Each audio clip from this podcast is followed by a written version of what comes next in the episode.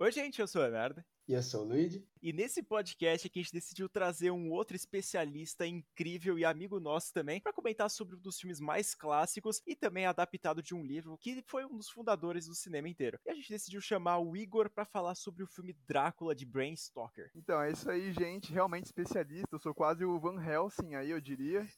Muito obrigado por me convidarem. Eu sempre gosto de perguntar, né? Inclusive, gente, a gente vai ter que contar um pouquinho de bastidores. O Igor originalmente não tinha escolhido esse filme. Ele não tinha assistido o filme que ele ia escolher. Aí, quando ele foi ver o filme, ele viu que o filme não era do agrado dele e ele trocou. Então, eu queria saber por que, que você escolheu Drácula. Inclusive, porque você disse que ia reassistir. Então, você já conhecia, né? Diferente do outro que você nunca tinha visto. O que, que o Drácula significa para você, Igor? Nossa, que o Drácula significa para mim que profundo representa a nota, né? Porque assim, eu, no colégio tinha um projeto que a gente tinha que ler um livro e aí a gente ganhava uma nota quando a gente falava sobre esse livro lá com o professor, vocês devem lembrar, vocês estudaram no mesmo colégio que eu. E um desses livros era o Drácula. E aí eu li primeiro o livro naquela época, já fazem alguns anos aí, e depois eu vi o filme e eu gostei bastante, né? Uma história de vampiro muito legal. Olha, eu vou ter que comentar aqui, cara, quando eu assisti o filme recomendado pelo Igor na primeira hora, eu tava achando meio estranho assim, mas eu não tinha terminado de assistir. E nesse meio tempo que eu já ia voltar para ver, o Luigi mandou mensagem: Léo, não assista o filme. O Igor trocou. Eu falei: então tá, né? Eu não sei se eu tava gostando ou não do filme, ele tava bem suspeito. E eu até, inclusive, esqueci já o nome dele. Então provavelmente não vou voltar pra assistir. Eu vou, né? O filme era o Colina Escarlate aí, que tá na Netflix, do inclusive um diretor excelente, que é o Guilherme Del Toro, mas infelizmente ele fez um trabalho não muito bom dessa vez.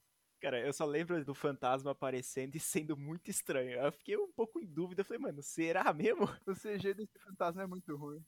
Quando eu falei, né, pro Igão, eu falei, ah, então a gente pode gravar, não sei o quê. Aí ele falou assim, mano, não gostei do filme. Aí eu perguntei, você quer trocar? Aí ele falou, sim. Eu falei, beleza, então. Eu não tinha assistido o filme ainda, porque eu ia, queria marcar o dia da gravação, que aí eu ia ver no dia, né, pra ficar bem fresco na memória, igual eu fiz com o Drácula. Ainda bem que eu não assisti, né, porque disseram aí que é bomba. Ainda bem também que você deu essa opção, você quer trocar? Porque eu não tinha pensado em Drácula, que é um filme que, como eu falei, eu gosto bastante, li o livro e tal é muito bom poder falar sobre um filme bom, né? Geralmente a gente pede pro pessoal escolher até filme favorito, né? E, e às vezes até acontece que nem no mês passado que a gente escolheu um gênero, né? Filmes de animação, mas ela disse que o Estranho Mundo de Jack é o filme favorito dela de animação de terror. Então, assim, a pessoa geralmente comenta, né? Mas às vezes, já aconteceu até quando a gente trouxe outros podcasts, que os caras não conseguiam entrar em consenso e escolher um filme que eles gostavam, não necessariamente favorito. Ainda bem que a gente conseguiu trocar, né? Porque ia ser triste se ninguém gostasse do filme. Ia ser um episódio de 10 minutos só a gente xingando. E já xingou muito nesse canal, né? Pelo amor de Deus. É, não é tão ruim. É muito legal falar de filme ruim. Aí, hoje vai ter bastante, tá? Hoje vai ser uma das pautas aqui da gente falar de filme ruim. Como sempre, né? Todo episódio de convidado a gente tem um momento que a gente tá nervoso e outro que a gente tá muito feliz de ter um convidado no podcast. Eu tenho que admitir, inclusive, que eu nunca tinha visto essa nova adaptação, essa versão, né, de 92, que a gente escolheu a versão de 92, tá, gente? A gente não vai falar sobre o filme de 1930, porque ninguém merece. E eu nunca tinha visto essa versão completa. Eu já tinha assistido vários pedaços, inclusive eu nunca nem tinha percebido que era o Keanu Reeves, porque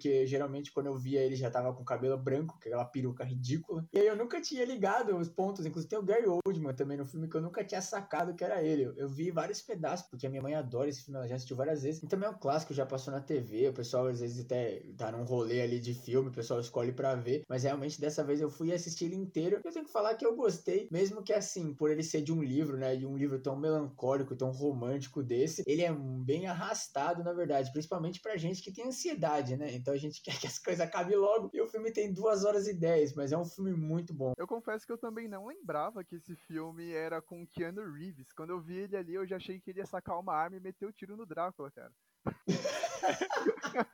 Esse é um puta plot twist, velho.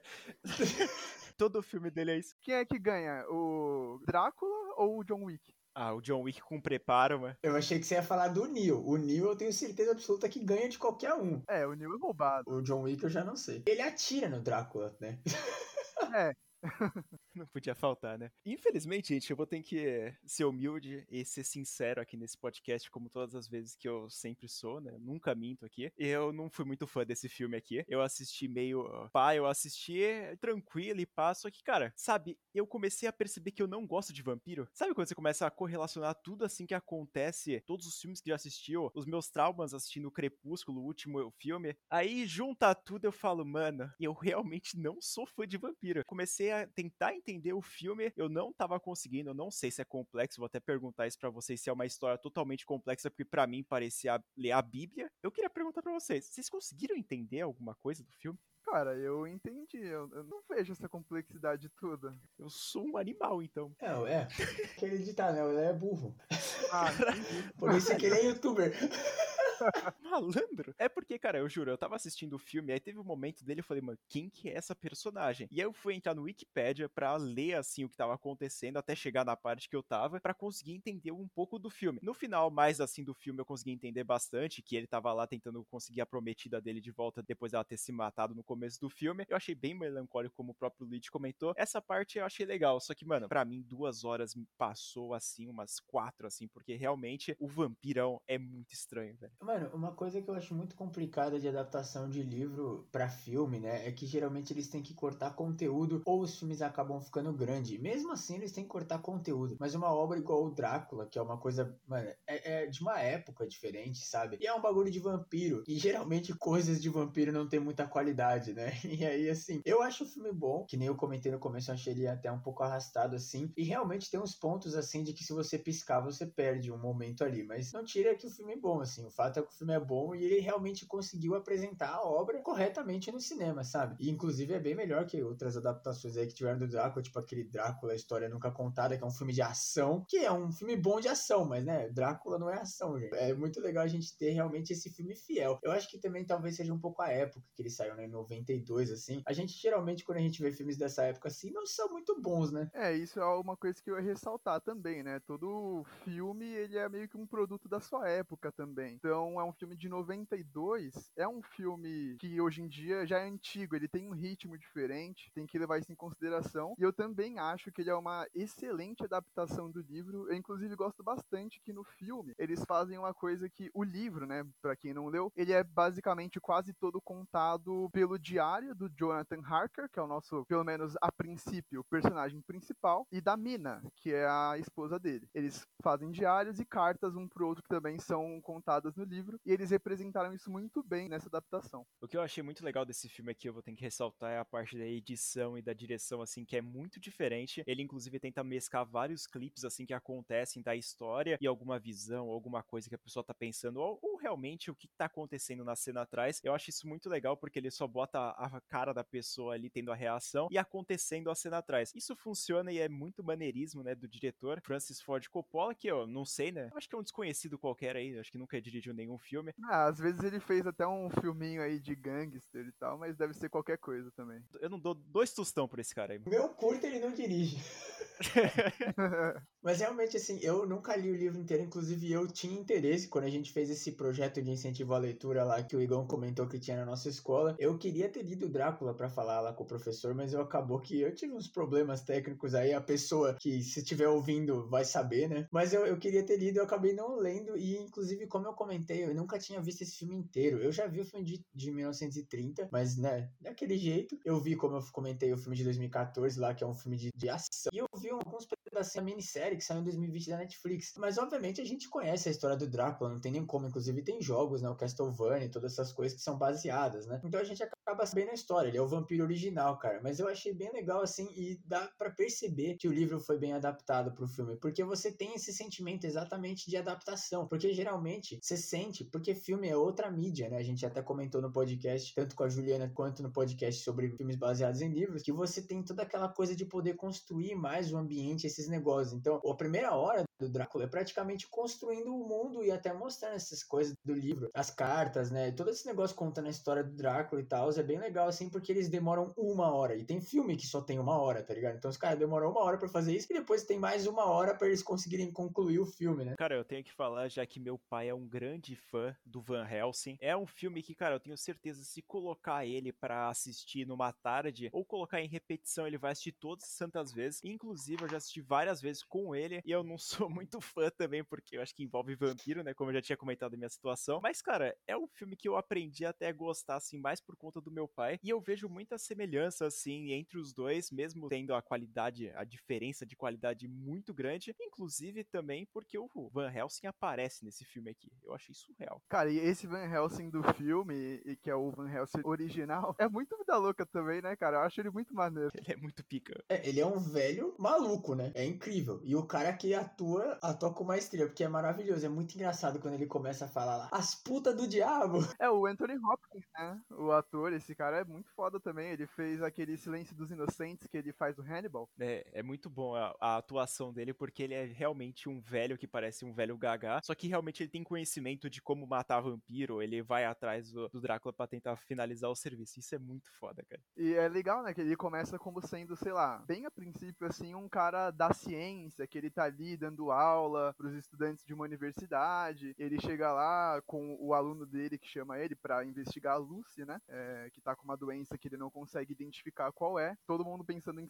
sintomas físicos, ele chega à conclusão que é algo do demônio. E um cara da ciência que tem tanto conhecimento ali sobre demônio, né, você não espera isso, é um pouco inusitado. É, e é muito legal, inclusive, o fato de que nesse filme aqui, o Drácula é aquele negócio assim, a gente sabe que não é um vampiro, tá ligado? Mas o filme, ele não fica jogando isso na nossa cara. Então não tem cenas gratuitas, por exemplo, o Drácula, sei lá, andando no teto, zoando alguém, tirando... Tipo, você vê os momentos assim que ele tá como vampiro, ou até a gente vê vampiros, por exemplo, quando o Keanu Reeves tá lá preso na masmorra dele e as vampiras mulher estão chupando o sangue dele, a gente vê assim que não é uma coisa absurda. Eu acho que a única cena que a gente realmente, inclusive, vê ele no modo vampiro é aquela cena quando ele toma o tiro, né? Que ele, inclusive, some, ele desaparece. E quando ele desaparece, ele vira um monte de Que também é uma coisa inusitada, né? Porque geralmente a gente espera que é morcego. Mas é legal porque eles não forçam, sabe, a barra assim de ficar, não, a gente tem que mostrar. Como a gente tá fazendo um filme que é uma mídia que tem visão, a gente tem que colocar o vampiro. Não, velho. O que eles colocaram ali o olho vermelho, mostraram o cara transformando alguém, mostraram as presas no pescoço da Lucy e a própria Lucy crescendo, né? Os caninos bizarros lá no lugar errado. Então, isso já é suficiente, sabe? Não precisa ficar jogando o tempo inteiro o Drácula full vampiro na nossa cara. É, tem uma cena só que ele é full vampiro. Eu nem lembrava dessa cena, cara. Eu achei muito legal. Mesmo que, sei lá, um bagulho de 92 não tão bem feito, essa cena eu achei muito da hora. Ele, ele transformado e depois virando rato. É, é muito bizarro. E a maquiagem, assim, os efeitos são muito bons, né? Inclusive no maneirismo da edição que o Léo já comentou e também nos próprios efeitos, assim mesmo. Quando a gente vê lá a boca da pessoa com os dentes, o olho vermelho, que a gente vê que não é CGI, né? Até porque nessa época era mais difícil. A gente vê que é a lente de contato mesmo. O próprio vampirão, a gente sabe que é um bonecão. Então é bem legal que os caras realmente apostaram no que eles tinham. Porque nessa época já tinha um pouco de CGI, já tinha umas bombas, né? Inclusive. Então é legal que eles realmente souberam respeitar a obra e fizeram um filme bom, né? Mesmo que o Léo não gostou. Pô, mas tem aquela, até aquela cena que é legal, que eles usam, acho que o CGI ou alguns efeitos práticos que faz ele voar, que ele dá uma levitada assim dá um gritão. Cara, eu acho sensacional. O filme ele conseguiu apostar bastante, ele é muito bem feito, como eu já tinha comentado. Só que, cara, pra mim, o Lich já tá falando que eu não gostei. Não é porque eu não gostei, é porque eu não entendi. Infelizmente. E vocês comentaram que não tem o que não entender. Então, cara, eu só tô me sentindo uma anta que é. Sei lá, mano. Porra, não é possível, velho, que eu sou tão animal assim. Não, uma coisa em que eu até queria perguntar pro Igor se ele também sentiu isso também, pro Léo. Eu senti muito bizarro o fato de que parece que as pessoas demoram a entender que eles são vampiros, tá ligado? Ele fala, né, que ele aceitou que ele vai ser prisioneiro dele por um mês. E aí, quando a gente vê ele de novo, ele tá lá sendo imobilizado pelas mulheres vampiras, né, que estão segurando ele na masmorra e tirando o sangue dele pra ele não ter força. Mas antes, tiveram várias cenas bizarras. O Drácula já é bizarro, sabe? Ele já é, já dá pra ver que não é uma pessoa aquilo ali. Por exemplo, tem uma hora que ele entra no quarto do Ken Reeves, a porta fecha e ele vai levitando até ele, tá ligado? E aí quando ele chega no espelho, o espelho quebra. E ele pega a navalha e chupa o sangue da navalha. E, mano, assim, tudo bem que ele tá de costas, mas dá pra ver que ele tá fazendo alguma coisa com o bagulho, tá ligado? Então é muito bizarro e parece que as pessoas demoram a apontar que tem alguma coisa. Talvez seja porque eles são pessoas de ciência, né? Igual o Icon comentou. Mas, sei lá, pra mim eu senti muito bizarro. Talvez seja porque a gente também já sabe, né, que o Drácula é um vampiro. Então a gente fica pensando, não, vamos descobrir. Mas sei lá, eu achei muito bizarro. Essa cena, principalmente principalmente, que ele sai levitando na direção do Keanu Reeves e o Keanu Reeves não fala nada, eu falei, não é possível. Eu não sei se eu passo muito pano pro filme, mas assim, eu acho que ele demora assim um pouco para perceber, mas ele começa a desconfiar, principalmente nessa cena que você tá falando, que inclusive ela é bem, eu gosto bastante dessa cena que eles trabalham bastante meio que essa mitologia do Drácula, né? Que já mostra o espelho, que ele não tem reflexo, que ele gosta de sangue, apresenta bastante, que ele fala bem pertinho assim do Jonathan, né? Fica meio que por trás ali do cara, quase beijando o pescoço dele. É uma cena que trabalha bastante isso e essa parte, não sei se demora tanto assim pra ele perceber. Você achou, Léo? É, eu acho que vai por cada mitologia assim diferente, porque quando você apresenta no filme outros tipos de vampiros, por exemplo, eu vou citar um filme que é meio pá, mas é legal até comentar, sei lá, o Projeto Monstro, que é lá que tem aparece um vampiro. E eles vão lá e meio que apresentam o personagem de um jeito, perguntando para ele o que que é diferente da mitologia e do que que ele faz de verdade. Nesse aqui, a gente tem que apresentar do que o vampiro nesse universo faz. Porque tem outras variações de vampiros, sei lá, um que morre com estaca, outro que morre com tiro, sei lá o que. São várias possibilidades diferentes e também tem uns que, mano, sei lá, faz alguma coisa diferente. E eu acho até interessante mostrar assim por fases e mostrando aos pouquinhos pra gente entender também o que cada vampiro faz em cada universo. É, não sei, acho que foi um incômodo meu mesmo, talvez por já saber que ele é um vampirão, assim, porque inclusive o filme começa, né, com ele se transformando em vampiro. Quando ele chega lá, quando ele chega na casa dele, assim, e a gente já vê aquela pessoa bizarra, você já começa a falar, mano, tem alguma coisa errada. Já começa também, né, pelo antes dele entrar no castelo do Conde Drácula, ele é recebido pelo cara na, lá na carroça, que é bizarro também, é um maluco todo encapuzado, que não mostra o rosto, e a mão dele é de um monstro, assim, super esquisito. Onde ele mora, né? Aquela porra daquele castelo no meio do nada, que inclusive uma hora ele, o nosso protagonista põe a cabeça para fora da janela para conversar com o cara que tá pilotando a carroça, e aí ele vê que ele tá num inferno, né?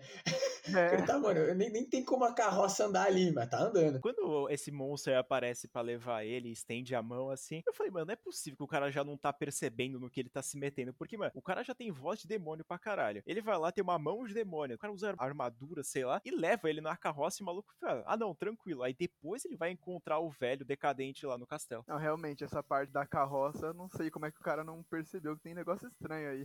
Parece muito aquele filme da freira, né, que quando aparece a mãe lá do negócio, que mano, a mulher já tá totalmente maluca, parece que fumou uns 50 cigarros no dia, e os caras falam, não, beleza, ela tá com um véu preto só, e não, não suspeita de nada. É, eu não vi esse filme. Ainda bem. Ainda bem. E uma outra coisa que eu também fico até um pouco feliz, mas não sei também, talvez seja por, por causa do costume de saber o que é o Drácula, é que a gente vê assim que as pessoas não mencionam, né, muito o Drácula assim. Em momento nenhum, por exemplo, fala que tem sumiço lá na Transilvânia, perto do castelo dele, sabe? Os caras só, mano, meio que vão indo assim. Ele é um herdeiro ali do castelo, tá tudo bem. Inclusive, quando o nosso protagonista chega lá, ele vê a foto dele jovem, né, a pintura, e ele fala: É seu, seu vô, né, sei lá, porque parece com você. Sendo que é ele, né? Mas ninguém comenta e é legal assim a gente ver, porque realmente você imagina que o Drácula ia viver meio escondido, sabe? Esperando a amada dele. Ele não ia se expor para as pessoas irem atrás dele, né? Tentar descobrir como matar ele, porque as pessoas não aceitam diferença, né? Principalmente com o vampiro, né? Porque provavelmente ele ia ter que matar gente para se alimentar. Inclusive ele faz isso, né? É, tem aquela cena bizarra também. O, o Jonathan ele tá explorando lá o castelo à noite, que inclusive ele foi avisado para não fazer isso pelo próprio conde. Ele encontra aquelas mulheres vampiras lá. Quando o Drácula chega chega e encontra ele lá com elas, ele traz um bebê, cara. Aquela cena também é assustadora.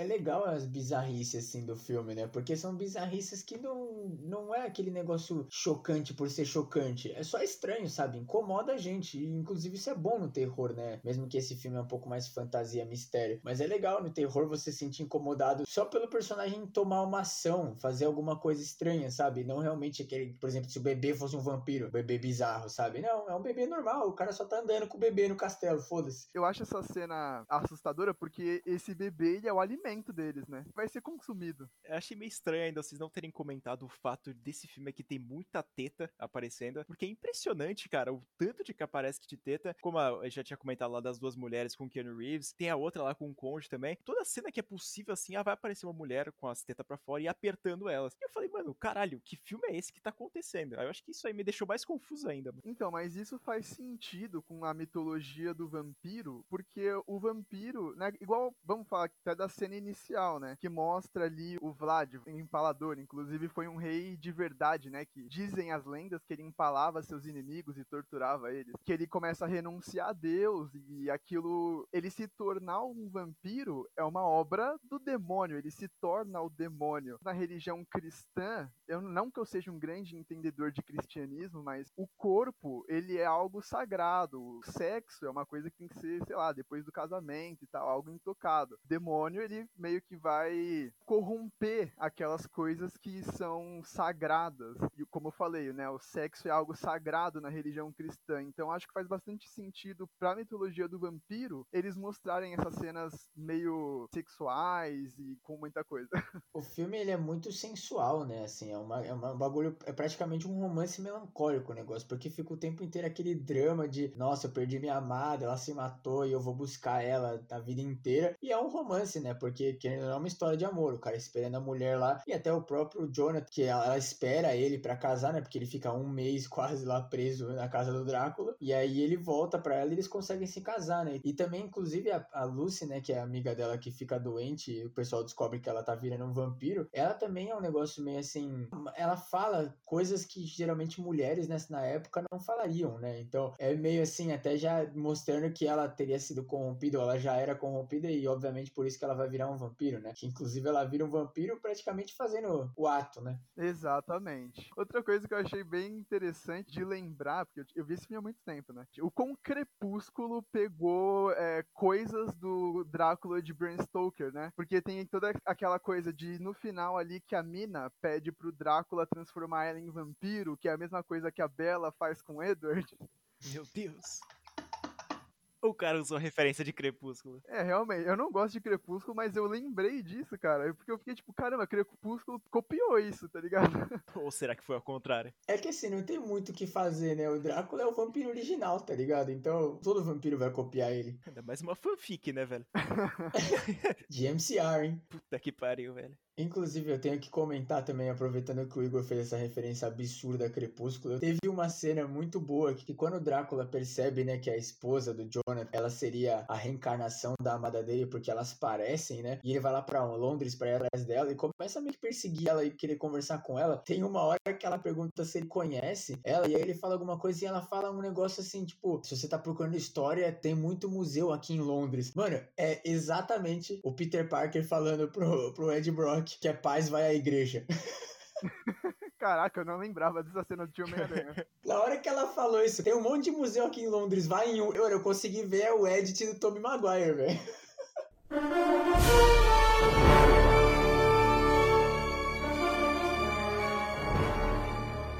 coisa também que eu relembrei aí, o Drácula, ele não controla, sei lá, só morcegos, ele não só se transforma em morcego. Na verdade, nesse filme ele nem se transforma em morcego, eu acho. Eu não lembro de nenhuma cena que ele fez isso. Falam, né? Ele controla também os animais, controla as tempestades. Ele meio que se transforma até em lobisomem ali uma hora, né, cara? É, ele tem uns lobos de estimação, né? Tem uma hora, inclusive, que ele tá na festa, assim, quando ele vai lá e corrompe a Lucy, né? Transforma ela em vampiro. Ela tá lá recebendo carinho, né? E aí o lobo aparece lá. É, praticamente algo ao contrário do que acontece no Anjos da Noite, né? Que os dois são vilões, os lobisomens e também os vampiros. Nesse aqui parece que é todo mundo unido e foda-se. É só contra os humanos mesmo. E até contra os humanos, assim, não tem muita guerra. Você vê que o Drácula, ele, ele vivia na dele. E isso é muito interessante, porque o Drácula é pintado muito como uma pessoa, até por né, ele ser aquele empalador lá, antes de virar né, o Drácula. É assim, é interessante, porque o cara era um rei de guerra, assim, da época lá, de 1500 e bolinha, que o cara matava todo mundo. E aí ele depois ele virou um cara que só queria esperar a esposa dele voltar, sabe? E ele esperou 400 anos. Então, mano, o cara é o último romântico, tá ligado? Eu, exato, o cara é o último romântico da Terra, né, cara? Eu comecei a gostar desse filme, cara. Tem uma frase que eu gosto muito, inclusive, que ele fala algo parecido, não vou saber falar exatamente, mas eu atravessei mares de tempo esperando por ela. Eu acho essa frase sensacional. Que coisa linda, cara. Vocês que têm namorada, vocês, qualquer pessoa que tá ouvindo aí, fala isso pra ela.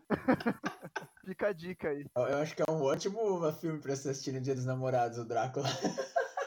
Cara, é, é, bem romântico. Dá pra dizer que é um dos poucos romances que eu gosto. E é realmente assim, o bagulho é, é uma história de amor, sabe? É, é o que o amor fez, porque ele renuncia a Deus, né? Quando a esposa dele se mata. A rainha dele se mata, né? E ele fica putaço com Deus, porque ele deixou ela se matar. E aí ele renuncia a Deus, vira um vampiro e ele fica esperando, tá ligado? Acontece inclusive no Shang-Chi, o filme da Marvel. Porque o cara, ele é lá, o cara tem mil anos, ele mata todo mundo, ele é tipo o dono assim dos Dez Anéis lá, a organização criminosa. E aí quando ele encontra a mãe do Shang-Chi, da irmã dele, ele meio que para. E aí quando ela morre, ele volta a ficar maluco. Então é exatamente o que um homem precisa é uma mulher, velho. Senão o cara vira ou um criminoso maluco, milenar, ou um vampiro. Cara, esse filme Shang-Chi é bom pra caramba, hein? Eu vi muita gente criticando, eu gostei. Não, eu não cheguei a assistir, infelizmente, mas eu, um dia, tô prometendo, hein? Um dia eu vou ter que fazer uma maratona Marvel pra assistir tudo isso aí que eu tô atrasado. Ah, é, inclusive eu já assisti Morbius, né? E combina super com esse tema aqui, né? É,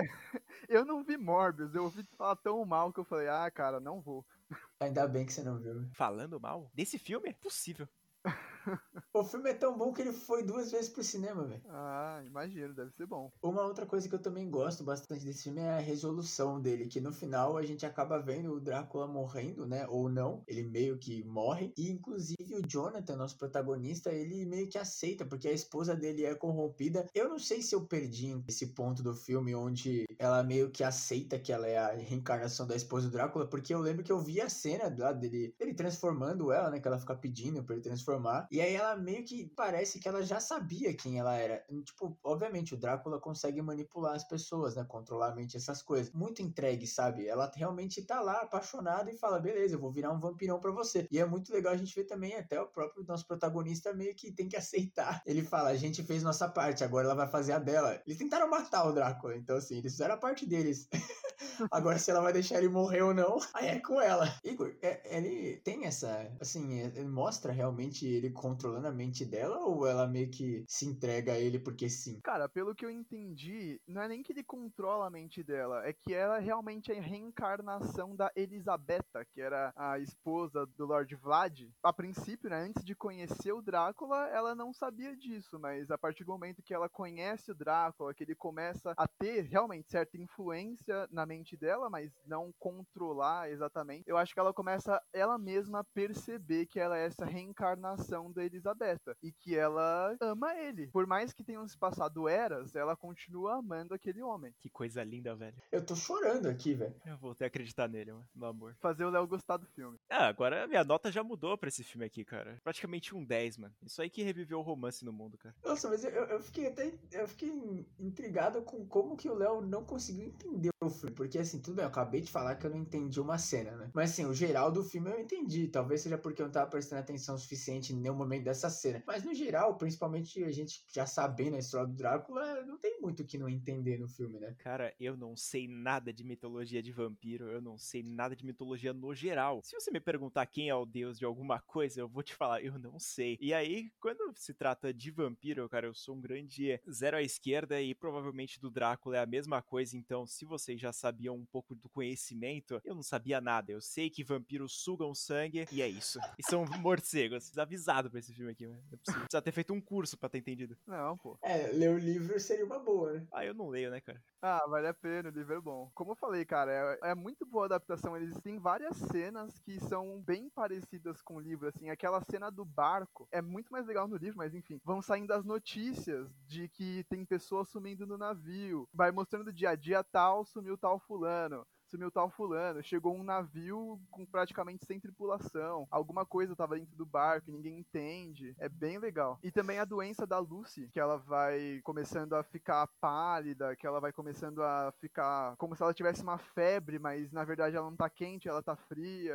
Eu achei bem legal essa adaptação. É que realmente os livros eles têm muito mais espaço e mais tempo para desenvolver os personagens e também para falar um pouco mais sobre o que tá acontecendo na cena, né? O filme ele consegue até distribuir bastante isso de acordo com você, né, que ele é uma grande adaptação, mas eu acho que os livros, quando você lê assim, você percebe o nível de detalhe e o quão diferente que é do filme. É, e, e o, o, livro é aquele negócio que ele literalmente descreve para você, ele joga na sua cara. O filme, às vezes que acontece isso, a gente até se incomoda um pouco, né? Eu não sei vocês, mas quando é coisa muito óbvia, me incomoda profundamente nos filmes, principalmente quando o filme quer ter plot twist e os caras deixam coisa óbvia, sabe? Aqueles negócios de ficar mostrando na sua cara, que nem, sei lá, o Escape Room, por exemplo, que os caras ficam o tempo inteiro mostrando a solução da armadilha, só que não mostra pros personagens do filme, mostra pra audiência. Tipo, isso é errado, entendeu? Mas no livro não é errado. O cara realmente, que nem o Igor falou, parece lá, tal dia tantas pessoas sumiram. No filme não tem muito como fazer isso. Se o cara botar um card escrito isso, você vai falar, porra, era melhor fazer uma cena mostrando, né? É, aqui no Drácula, o que eles fizeram nessa cena do barco foi meio que o que fazem no livro, como eu falei, né? Tipo, só que eles narram. Eles não, não escrevem na tela, claro.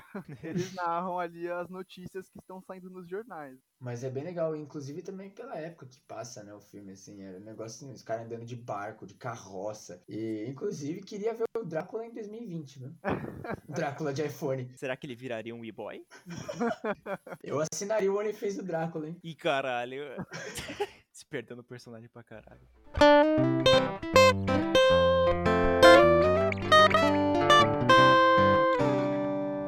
Disse aqui, já comentei várias vezes que eu não sou um grande fã de vampiro, só que eu fui pesquisar aqui no Google, eu me surpreendi de muitos filmes de vampiro que eu assisti e eu até gosto, cara. Então eu gostaria de perguntar para vocês, tem algum outro filme de vampiro que vocês têm tanto interesse que nem aconteceu com Drácula? Tem um filme que chama Entrevista com o Vampiro, também uma adaptação de livro, mas esse livro eu não li, que é o livro da Anne Rice, mas o filme é muito bom, cara. É literalmente um cara que ele vai entrevistar um ser que se diz ser vampiro. E aí o filme ele é sobre a história que esse vampiro vai contar na entrevista. É bem legal. Esse aí eu tô pra assistir há um tempão, que o pessoal fala muito bem dele. E aí eu vou dar uma chance, hein, cara. Lembrei automaticamente, depois de eu pesquisando aqui, apareceu um monte, assim, que eu já tinha visto, tipo, alguns filmes do Anjos da Noite, o próprio Morbius, que eu já tinha esquecido da minha vida, e inclusive também o Eu Sou a Lenda, que é de vampiro, porra. Vampiro zumbi. E é um filmaço. Não, tem vários filmes, inclusive eu, eu, eu tava comentando antes de começar a gravar, eu tava conversando com uma amiga minha e eu falei sobre o Deixe-me Entrar, que também é um filme de vampiro. Inclusive, esse negócio da mitologia dos vampiros, ele é apresentado, mas é apresentado inversamente no Drácula, porque ele libera o, o nosso protagonista para entrar no castelo. Eu saquei isso na hora, né? Ele falou assim, pode entrar. E você vê que ele até espera, meio que o nosso protagonista espera ele liberar, obviamente, né? Ele tá indo na casa de um conde, então ele vai ter educação, mas é muito legal esse detalhezinho que os caras colocaram, né? Porque faz parte da mitologia do vampiro, né? Ele só pode entrar na sua casa se você deixar. Ah, é? Uhum. Cara, mas assim, filmes de vampiro que me vem na cabeça, eu acho que além do Drácula, a história não contada, né? Aquele filme de 2014 que é praticamente um filme de ação, tem o Crepúsculo que eu vi todos. Meu Deus. Tem Blade, que eu também vi todos, Um Drink no Inferno, o próprio Eu Sou a Lenda e tem Sombras da Noite, que é um filme que é, não é de vampiro de terror, nem de ação, nem nada, mas é um filme bom, né? E tem o Johnny Depp também, que ele merece o mundo. Tem os vampiros que se mordam também, que é um puta filme. Ah, e tem o Abraham Lincoln também, né? O Caçador de Vampiros. Caraca, esse filme deve ser bom. É, deve ser um espetáculo, velho. Meio essa época do, dos Estados Unidos que eles estavam fazendo filme assim de ícones da história. A história, entre aspas, que os caras não têm história, né? Mas a história deles, assim, eles botando os caras, tipo, simplesmente o Abraham Lincoln como caçador de vampiro, entendeu? George Washington, jogador de beisebol. Esse aí eu quero assistir. A minha referência de Abraham Lincoln é Padrinhos Mágicos. Ele tinha os dentes de madeira e tinha um machado, que eu não lembro. Ele falava alguma coisa, mas eu não lembro mais o que ele falava. Uma boa inspiração sua em quesito do Abraham Lincoln. Eu não tenho a mínima noção que quem é Abraham Lincoln. Eu só sei que ele tomou um tiro no teatro. Eu sei que ele era presidente, eu só sei isso. Eu queria até perguntar, a gente comentou no começo do, sobre o Van Helsing, né, que nesse filme aqui ele é aquele, aquele professor que acaba meio que tentando exorcizar o Drácula, mas a gente tem um filme do Van Helsing que vocês também já falaram sobre hoje, que é aquele filme aço clássico de terror, é, de ação, né, que o Van Helsing vai começar a matar todo mundo. Inclusive tem um outro filme, aquele, o Solomon Kane, que é bem parecido com esse, mas o Solomon Kane é basicamente o Van Helsing, só que de outra época e de outro tipo de monstro que ele caça, né. Eu gosto do filme do Van Helsing, Helsing, só que ainda bem que é outro filme, porque eu acho que a gente tem um personagem nesse filme aqui do Drácula, o, o já tem o Keanu Reeves, né, que a gente já pensa no Neo e no John Wick vendo o cara. E só faltava a gente ter um personagem realmente que fosse o Neo ou o John Wick, né, na porra do filme. Eu acho legal que também quebra expectativa, sabe? A gente que tá assistindo o filme falando sobre ele depois que saíram todas essas obras, a gente consegue ver, assim, as diferenças, né, esses negócios, assim. O Léo já falou que não gosta muito. Você gosta do Van Helsing? Eu não sei nem se eu assisti. Se eu assisti, eu não lembro de nada. Se aconteceu, eu não tô sabendo. Exatamente.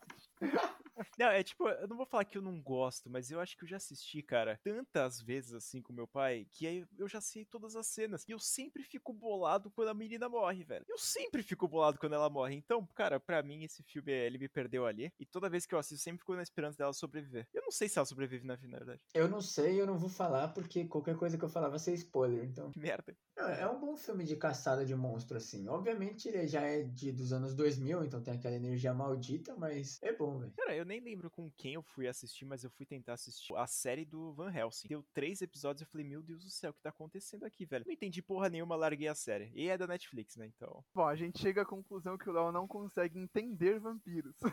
eu também não assisti É a uma série. mitologia muito complicada pra mim, entendeu? Mano, se os caras sugam mais que sangue, pra mim fudeu. Eu já tô perdida. Eu quero fazer uma pergunta assim aleatória agora, porque, gente, você sabe que a gente faz aqui nos bastidores, e o Igão ele falou que ele tinha algumas reclamações pra fazer no saque aqui do Sem Memória. Uma cobrança pessoal com a gente. Tá na hora de lavar roupa suja mesmo, velho. Agora chegou o momento de vocês verem a cobrança em tempo real aqui no podcast. Normalmente a gente recebe por mensagem, por comentário no YouTube que a gente deleta, né? Agora a gente já tem que ouvir. E o Luigi vai editar e vai cortar. Assim, eu poderia mandar no privado, mas eu quis trazer isso aqui pro podcast, né? Todo podcast, o Léo ou o Luigi falam mal de A Doce Vingança. Ai, meu Deus do céu, mano. Ai, é esse? Doce Vingança é um bom filme. Mano, você não podia ter falado isso, velho.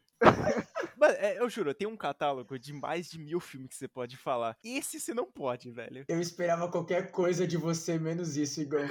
Esse aí é o proibido, entendeu? Pra mim não desce. Eu já falei mil motivos pra eu não gostar desse filme, mas eu quero entender por que você acha essa porra boa. Cara, eu, eu- eu acho que é o filme que eu tô pensando, né? Doce Vingança é o filme que a mina é estuprada e depois ela se vinga de todo mundo. Isso. É, Então, é esse filme que eu gosto, cara. Eu gosto exatamente disso. Porque a mina sofre uma violência e ela tem a chance de se vingar de todo mundo das maneiras mais cruéis que tem, com gore estampado na minha tela. então, só que.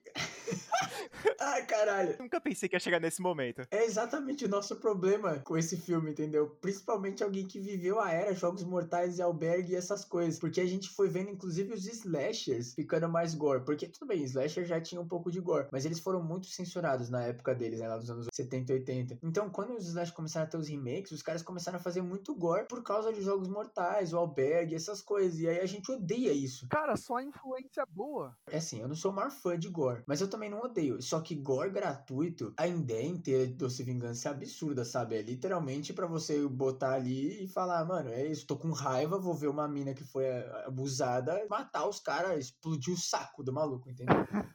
A ideia não é horrorosa, entendeu? Assim, do filme. A execução que é uma merda, entendeu? Já comparei várias vezes o Doce Vingança com um filme chamado Vingança. É um pouco parecida. Mas o filme Vingança, ele sim consegue fazer um filme bom de vingança depois de algum abuso. E aí, esse filme do Doce Vingança, cara, ele me incomoda muito. Principalmente o filme que foi lançado, o original, né? Que ela tenta ainda usar a sexualidade dela, tenta ser sensual pra atrair os caras. E, meu Deus do céu, isso que me incomodou, meu. Eu tava tremendo na cama quando eu tava assistindo esse filme. Eu falei, não é possível que tá acontecendo isso. E sabe quando você tenta assistir o filme por obrigação, só falar, mano, eu assisti?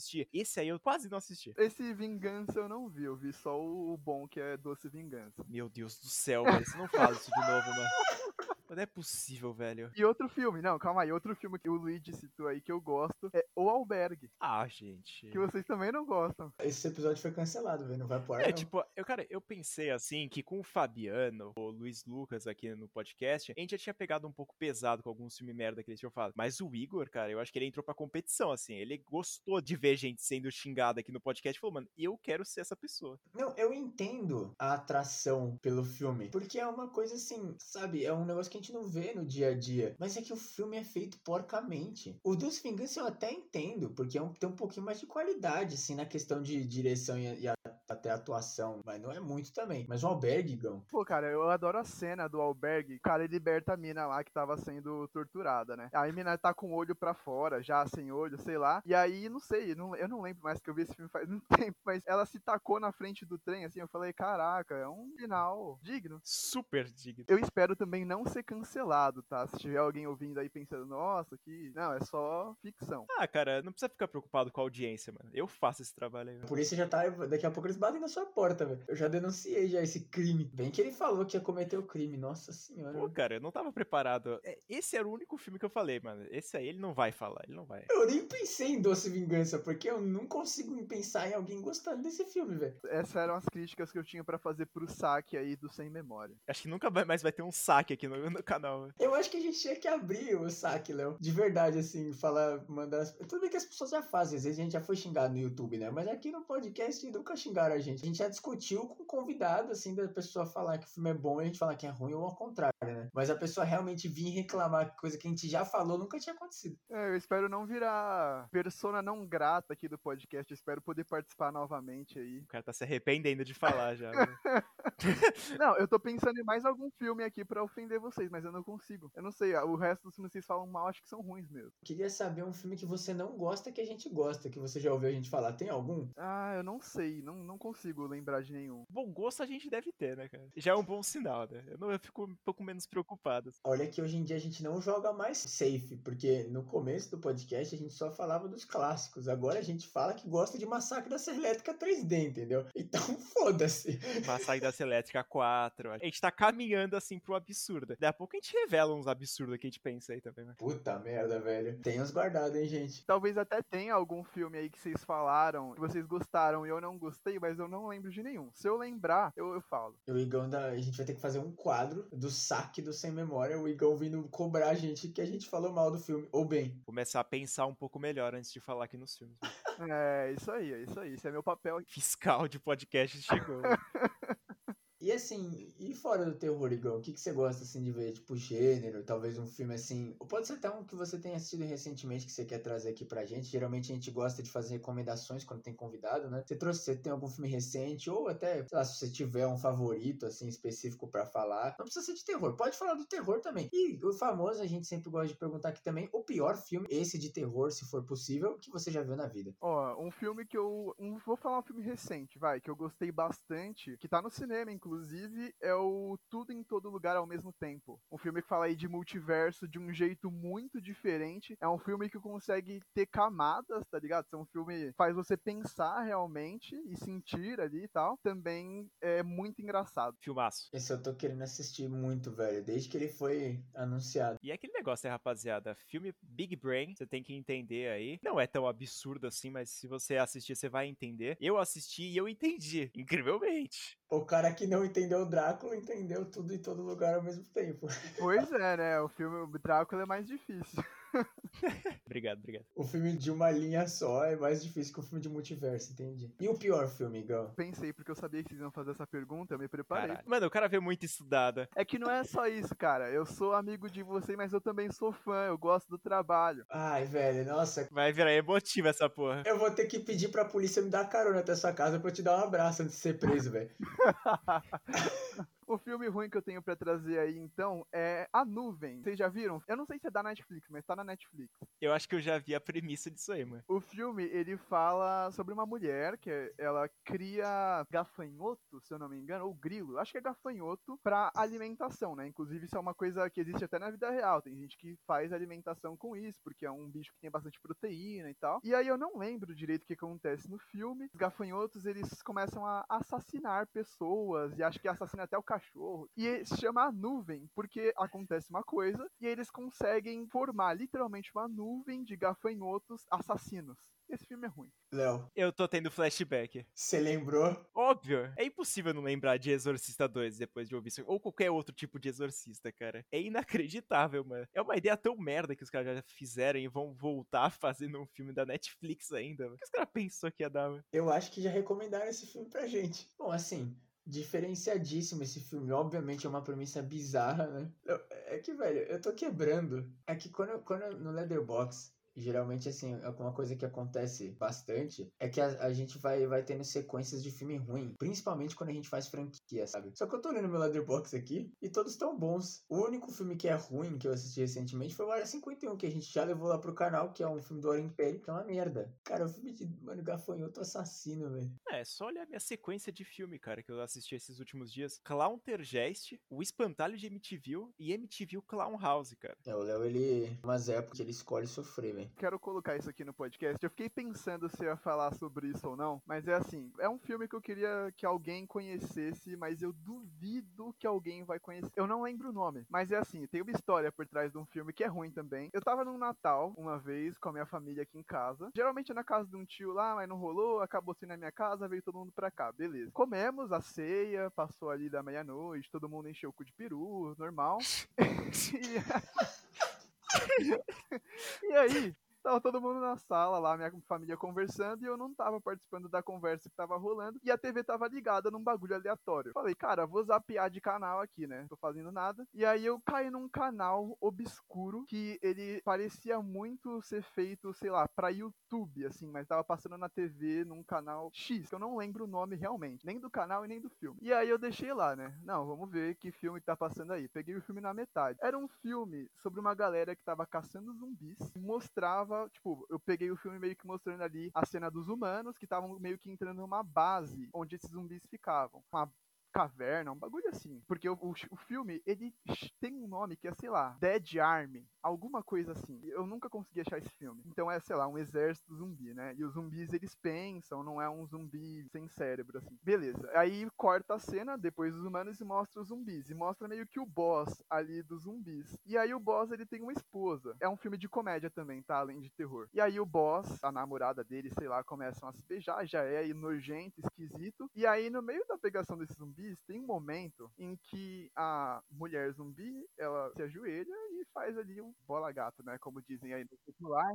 Só que assim, o problema é que tava toda a família ali sentada no sofá conversando. E aí todo mundo ficou um pouco desconfortável com aquela cena. Mas o que eu achei engraçado é que ninguém falou tira, tira, tá ligado? Todo mundo ficou só olhando assim, meio bem constrangido, eu fazendo umas piadas assim, né? Tipo, ah, que filme bom pra gente ver em Natal, em família, hein, galera?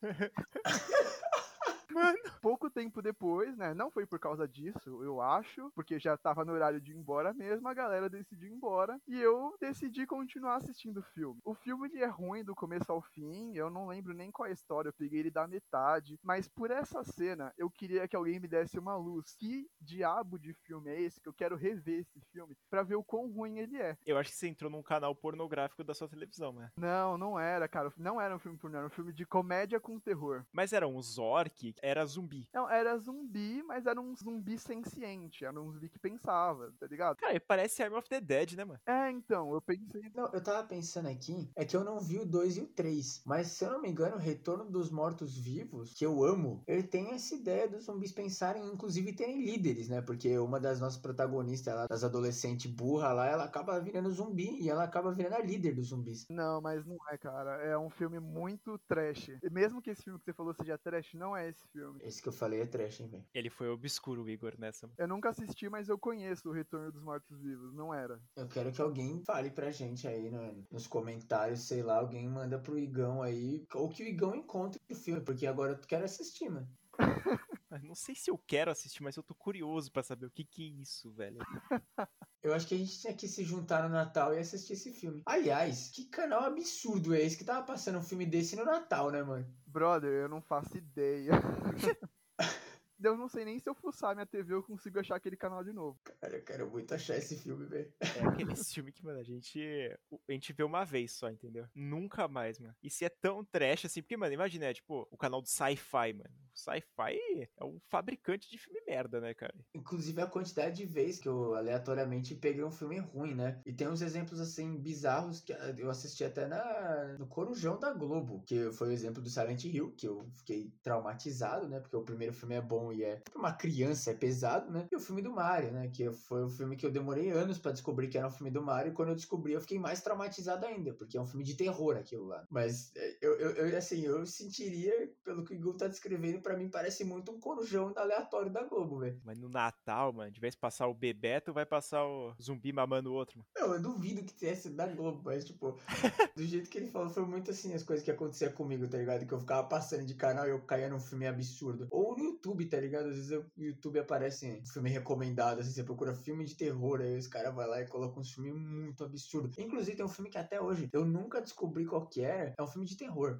mas é com comédia. O cara ele vai num parque de diversão, ele é um ator famoso e ele é transformado em um participante do Freak Show. O cara transforma ele num monstro, tá ligado? E aí vai acontecer um monte de merda durante o filme e o cara consegue escapar. Então o filme é ele contando a história de como ele foi lá preso no Freak Show e conseguiu escapar do cara. Mas é muito absurdo, porque, mano, a maquiagem é boa pra caralho, só que é muito ruim. É muito feio ele. Que pena que a premissa é até boa, né? Não, é legal. O único filme, assim, de parque de diversão que eu assisti, assim, na minha vida foi Premonição 3, que eu acho que é um dos melhores filmes do século. Ah, também tem outros, né? Parque do Inferno. O cara tá falando, tá indo pra um buraco muito fundo. Muito Acho que rápido. nem eu tô me aguentando. Igão, eu queria saber de você agora, se você consegue decidir, né? Qual é o seu gênero de terror favorito? Bom, eu gosto muito de gore, mas não é o meu gênero preferido. Acho que eu- é igual vocês, cara. Acho que meu gênero preferido é terror psicológico. O cara veio muito estudado, velho. tô me sentindo até muito conhecido aqui, entendeu? Tudo bem que a gente estudou por cinco anos junto, tudo bem. Mas essas coisas eu nunca tinha É, não basta ser nosso amigo, o cara ainda é fã, velho. O Igão, eu- mano, o Igão é o maior de todos, cara.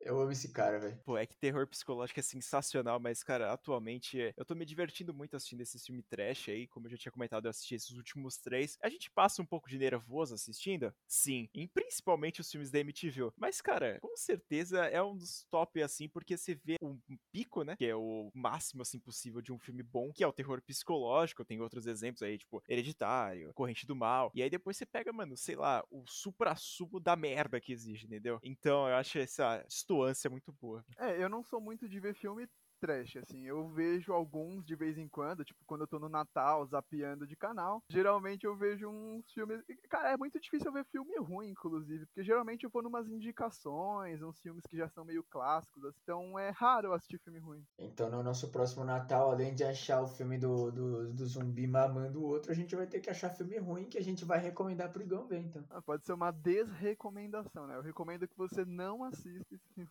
Uma boa tática, velho. Passe longe desse. Eu fui me apaixonando pelos filmes trash. Mas assim, não é o trash do filme ser uma merda. É o trash do filme ser mal feito, tá ligado? Porque eu acho, mano, é uma coisa maravilhosa você ver um filme zoado, tá ligado? Porque você vê que, dependendo, né, no caso, eu comentei com alguém que eu tinha visto uma empresa, assim, que os caras fazem filme. Ah, foi o Bruxas de MTV. Os caras que fazem esses filmes, dá pra ver que os caras são amigos. E eles só fazem o filme pra zoar, tá ligado? Porque todos os filmes são iguais, são as mesmas pessoas atuando, os roteiros são iguais, os caras fazem pra se divertir. Então acaba sendo um filme trash, mas acaba sendo legal, sabe? Então eu acho essa diferença do filme ruim do filme trash. Por exemplo, filmes ruins. A Freira tem dinheiro, tem produção, mas é uma merda. E filmes trash, que são legais. Rubber, o pneu assassino, entendeu? É, isso aí é diferente. Sharknado é bom também, é bem trash. Então, é isso que eu tô falando, sabe? E depende muito de você respeitar a arte, tá ligado? Porque assim, a gente, eu e o Léo, a gente somos as piores pessoas pra falar sobre respeito, até porque a gente tem um quadro de filme merda, né? A gente adora xingar os filmes. Mas é que assim, gente gosta de xingar de verdade os filmes que tentam ser bons, entendeu? Por exemplo, A Freira. Ou filme que perde potencial, tipo A Casa Winchester. Mas assim, esses filmes a gente geralmente se diverte, inclusive os filmes de boneco, que foi o podcast que a gente mais surtou na vida, a gente surtou de tão ruins que os filmes são. Mas assim, a gente não ficou xingando os filmes, a gente só surtou mesmo.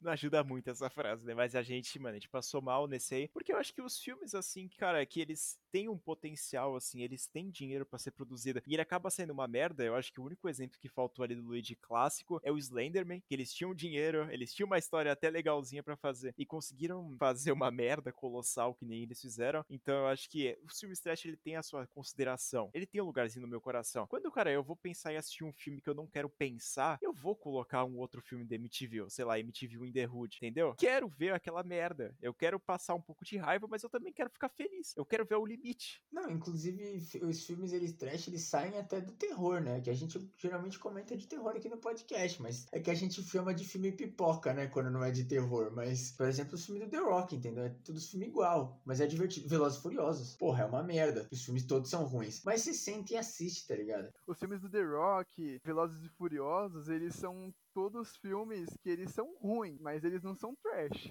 Que eles têm uma produção boa, né? Sim, então, mas é aquele filme pipoca, tá ligado? É aquele filme que você consegue desligar seu cérebro para assistir. inclusive, cinema é entretenimento. Então, a primeira coisa que você tem que fazer é se divertir. Você não precisa gostar, você não precisa ficar pensando, igual acontece com o Drácula, né? Ou você não consegue pensar, no caso. Filho da puta.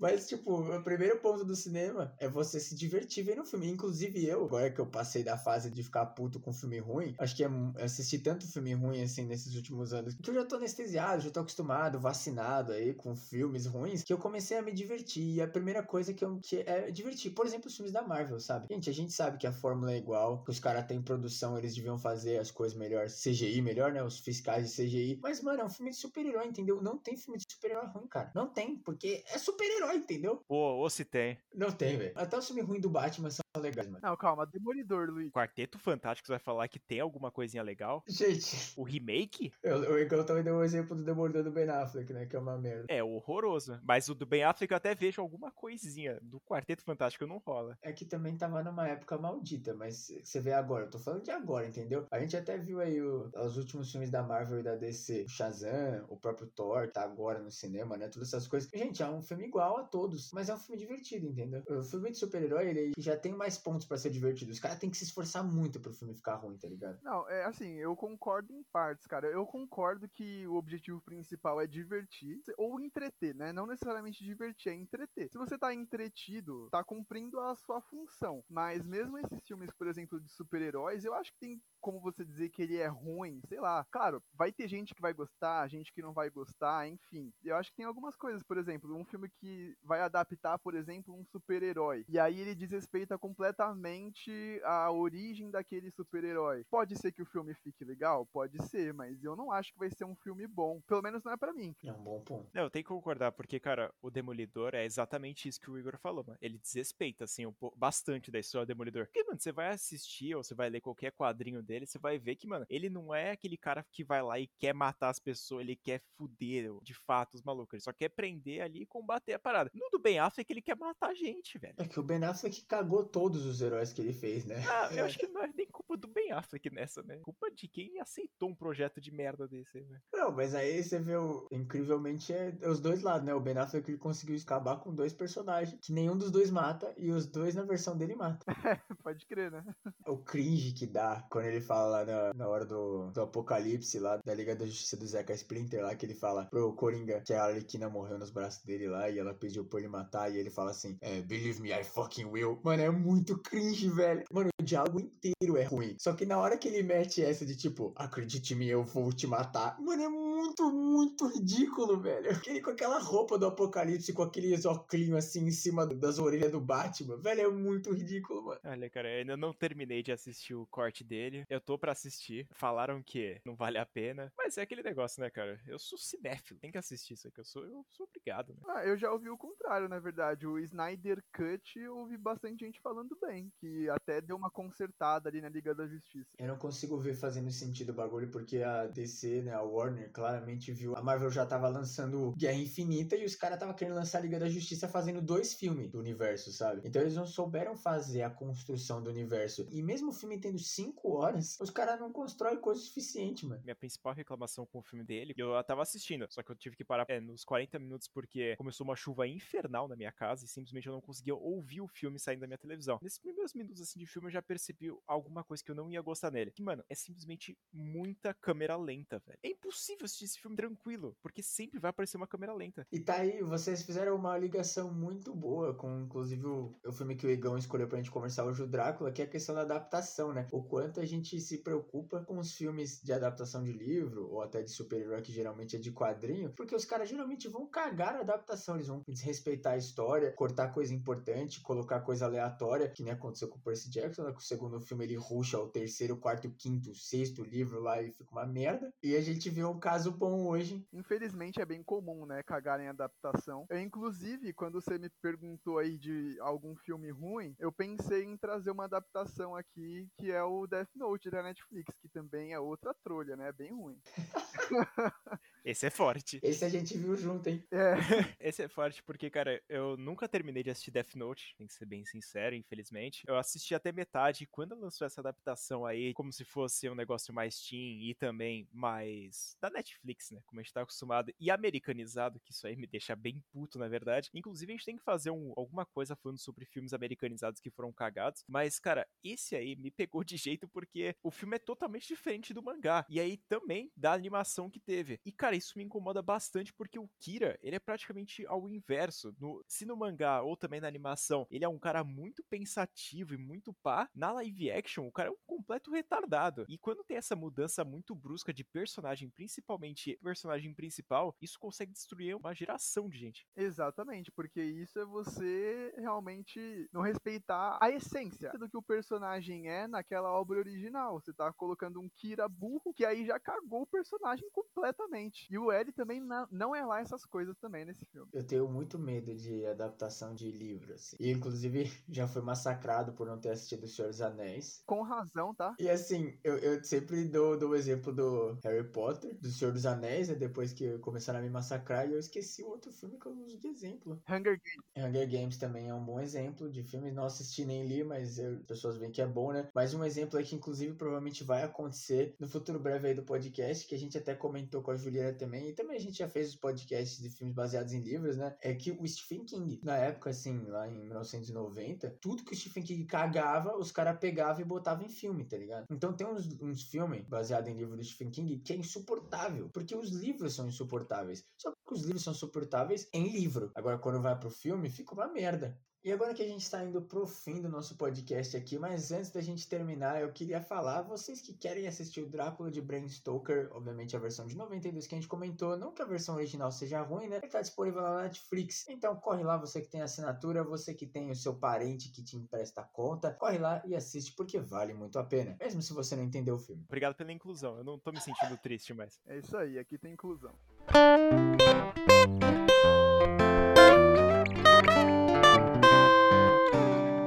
Mas então é isso, gente. A gente vai finalizando mais um podcast aqui no canal e dessa vez com um papo sensacional com um especialista. Dessa vez a gente trouxe um especialista de categoria foda. Esse aqui a gente não pode nem criticar, nem falar que o cara não veio estudado, porque além de estudar o podcast, o cara veio estudado com o livro lido e também com o filme que ele sabe da ponta da língua. Então a gente tem que bater palma. Então eu vou deixar esse espaço aberto aqui pro Igor para ele falar, né, o que, que ele tem a divulgar da vida dele. Ou se não quer divulgar também, manda uma mensagem pra terra. Vocês podem me seguir aí na rua.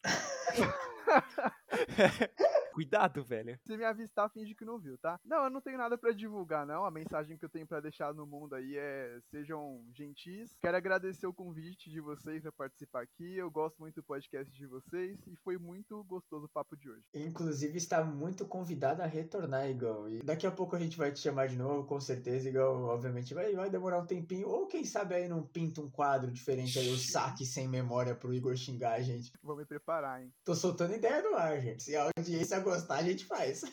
Ele tá afim de xingar e ser xingado, cara. Então, pra você ficar recebendo atualizações sobre esse canal aqui, também de possíveis quadros que o Lid tinha comentado, não esquece de seguir o nosso Instagram, que é o Instagram do canal, que é o Sem Memória Podcast. Lá a gente vai lançar atualizações sobre esses podcasts que estão sendo lançados e também algumas notas e notícias sobre o mundo do terror. Lembrando também do nosso canal no YouTube, que é o canal Sem Memória. Lá a gente tá postando vídeo da quarta-feira e um vídeo extra na segunda e na sexta. Então não esquece de ativar as notificações e todas as coisas que a gente tá postando vídeo pra caralho. E não se esqueçam de seguir a gente em todas as redes sociais. O João, nosso vinheteiro, o Igão, nosso convidado, se tiver a rede social dele, porque o Igor é um cara meio reservado, então talvez ele não deixe a gente colocar. Encontrem o Igor na rua, sigam ele, deem beijos na careca dele, na barba dele, que é maravilhosa. E sigam a gente, todos os links na descrição do podcast, na plataforma que você estiver ouvindo. Mais uma vez, muito obrigado, Igão. O papo foi incrível. A gente espera aí que você possa voltar o mais cedo possível. E também não esquece, você tem o nosso privado aí. Pode xingar a gente, Igor. A gente gosta. Muito obrigado por terem ouvido mais esse episódio aqui do podcast Sem Memória. Eu fui o Luigi. Eu fui o Leonardo. E eu fui o Igor. E até o próximo.